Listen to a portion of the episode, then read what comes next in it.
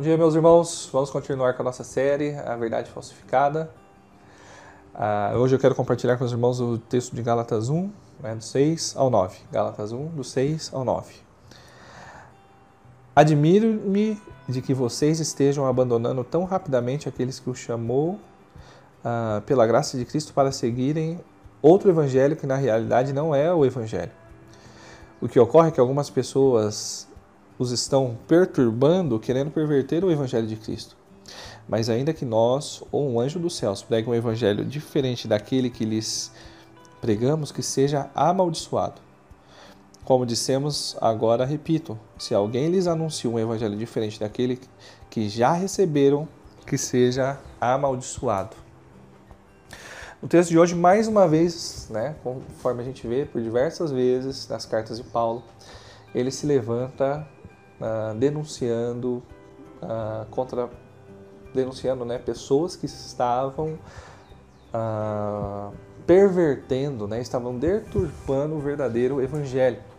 É, nas igrejas da região da Galácia existiam alguns falsos mestres que vinham tentando condicionar a salvação dos nossos irmãos ali por meio de observação de ritos, né? Às vezes era guardar um dia específico da semana ou também a questão de uma dieta específica e assim vai.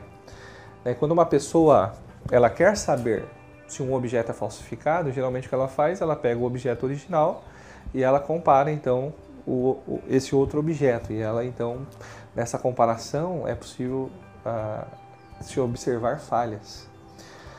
Uh, como é que eu percebi? Lembra a história do relógio? É, que eu contei ontem, como é que eu percebi que ele era uma falsificação, né? Além do, do fato dele ter chegado dentro de um envelope. Para mim aí já era claro, né? Mas eu tinha um amigo que tinha exatamente o mesmo relógio, a mesma série, igualzinho. E, e você pega os dois relógios e compara, né, você consegue perceber. O meu, ele não tinha número de série, uh, ele, um dos mostradorzinhos dele não funcionava, e ele deixava a desejar um pouquinho no acabamento.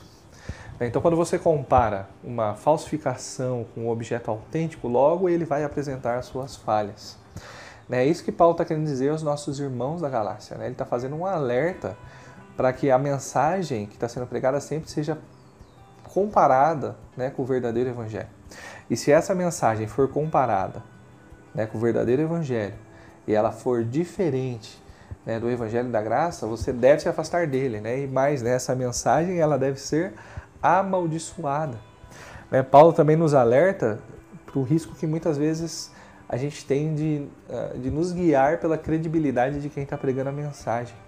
Mas ele deixa claro, né, ainda que seja um anjo dos céus, né, ainda que seja o próprio apóstolo que pregue um evangelho diferente do evangelho de Cristo, né, essa mensagem ela deve ser maldita, mal falada, né? ela deve ser amaldiçoada. A minha oração, então, né, por mim e por você, é que estejamos sempre atentos né, à, à, à palavra de Deus, né, nos dedicando a conhecê-la uh, cada vez mais, a fim de que, uh, apegados à verdade do Evangelho, uh, o Evangelho da graça, né, nós não sejamos surpreendidos, né, sendo enganados por uh, falsificações baratas.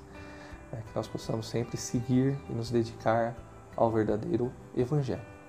Deus te abençoe, meu irmão, né, que você tenha um excelente dia hoje. Com Deus.